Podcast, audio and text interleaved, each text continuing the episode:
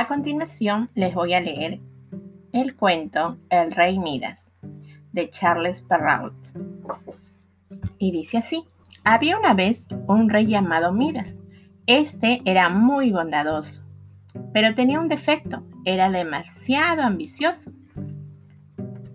En una ocasión le hizo un favor al dios Dionisio, quien en agradecimiento le dijo, pídeme lo que más anheles. Entonces el rey respondió, deseo que todo lo que toque se convierta en oro. Aunque Dionisio intentó desanimarlo, igual le concedió tal pedido. Al día siguiente, Midas tocó y convirtió en oro macizo las flores de su jardín, las puertas de su palacio y cuando quiso comer, los alimentos también se volvieron metal.